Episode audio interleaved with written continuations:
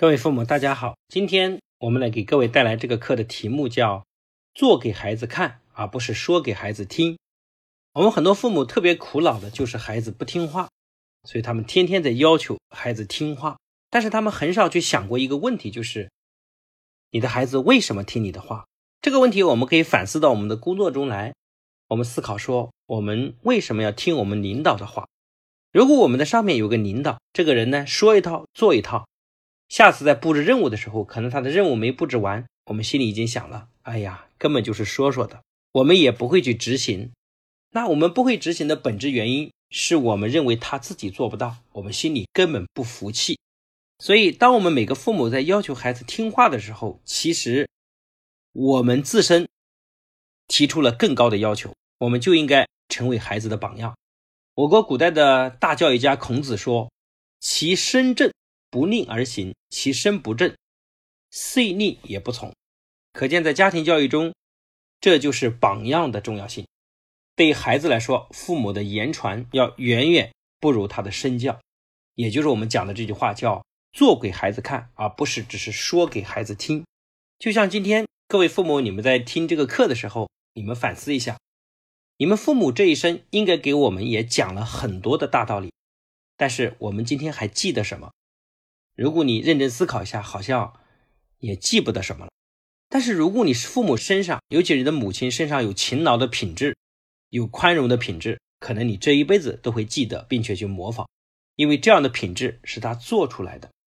所以，我们从人的一生来看，我们优秀的父母到底应该给孩子传承哪些品质，对孩子一生的帮助非常的重要。但是我们今天反观很多父母在做的也都是。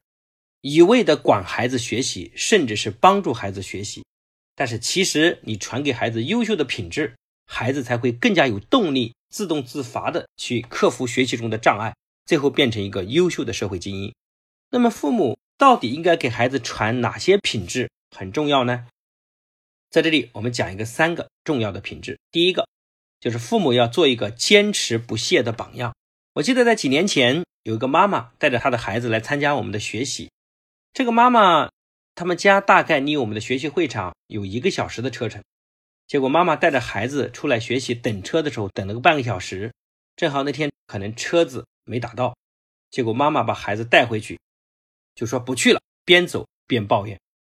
后来这个妈妈跟我讲，我就在想说，当这个妈妈遇到困难把孩子带回去边走边抱怨的时候，实际上她是在用自己的行为的榜样来告诉孩子。以后遇到困难就要学会抱怨，学会推卸责任，而不是学会想办法克服和解决。这个行为本身对孩子影响是非常巨大的。我们同样也有位妈妈是我们的唐阿红女士，她有一次带着孩子来参加我们一个外地的学习的时候，结果到了火车站才发现，原来买的车票是第二天的，不是当天的，所以她无法赶上火车。最后，他当时在想说，因为他带着孩子，他就在想，我是现在放弃呢，还是想办法解决？所以他选择了想办法解决，又重新买票，时间又晚了很多。然后呢，因为是十一长假，人也很多，车票很难买。最后，当他赶到我们学习的地点的时候，已经过去了大半天的时间。按道理说，可能他内心应该非常有情绪，但是后来他跟我讲说，他非常开心。因为他发现，其实这几天参加的学习，可能都不如他做了这件事儿做给孩子看，所以他的孩子就养成了遇到困难不放弃、想办法解决和克服的优秀品质。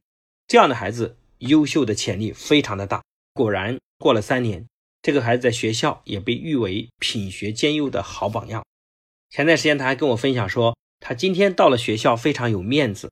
无论是老师和同学都对他赞不绝口，而他本人却从来不干涉孩子的学习的具体的题目之类的东西。第二个好的榜样呢，就是做一个上进的、自我提升的好榜样。无数的父母呢，都在家里每天守着孩子，他们认为照顾好孩子生活是最大的事情。但是，当我们只能照顾孩子生活的时候，我们无法引领孩子走上更美好的未来。我们温州的一个伙伴是我们的同学老师。他以前家里有两个孩子，他认为照顾好孩子是他重要的使命。所以当他要走出来学习的时候，他当时非常的犹豫。以前他经常每天早上起床的时候帮孩子选好衣服，帮孩子梳头。尽管孩子已经到了小学高年级，但是这样的工作他依然做得非常的陶醉。最终，他还是选择跟着福音一起学习走出来。各位，你知道今天的变化有多大吗？我跟他的女儿聊天，他的女儿说：“我妈妈真的进步很大。”他说：“我的妈妈从当年一个爱抱怨、爱唠叨的家庭主妇，到今天变成一个让我非常敬佩的好榜样。”所以这个孩子内心也变得非常有动力，也非常有责任感。而原本在家里经常被被宠坏的这个弟弟，今天也变得非常有责任感，也非常有独立性。所以，我也奉劝很多的父母应该走出来学习，因为当你在家里的时候，你只能照顾孩子的生活。但是你很难用你的眼光，用你的格局，更好的引领孩子的未来。第三个好榜样呢，就是夫妻要做一个家庭和睦的好榜样。未来我们的孩子，他生活在我们的家庭，他幸不幸福，很大程度上取决于他从小有没有看到家庭和睦的氛围。如果他没有看到，他看到的是夫妻经常吵架，然后甚至是离婚、大打出手，婆媳关系很难相处。那这样的场景，他看多了之后，他这一生是不太相信夫妻是可以幸福的。一个孩子从小生活在夫妻矛盾非常多，甚至是离婚的家庭，他从小就会对另一半缺乏安全感。当他自己可能也尝试着组建家庭、走入婚姻的时候，他的骨子里是对另一半会怀疑和担心的。当他不停的怀疑和不停的担心的时候，最后他真的会发现他的另一半有问题。最后又会重蹈前面家庭的覆辙，所以各位父母，如果你能够经营好家庭，幸福给孩子看，对孩子一生是非常巨大的财富。我们都会经常希望我们的孩子幸福，但是如果我们缺乏经营幸福的能力，我们是永远帮不到孩子的。所以各位父母的学习和成长非常重要，因为幸福从来都是修炼出来的，都是学习出来的。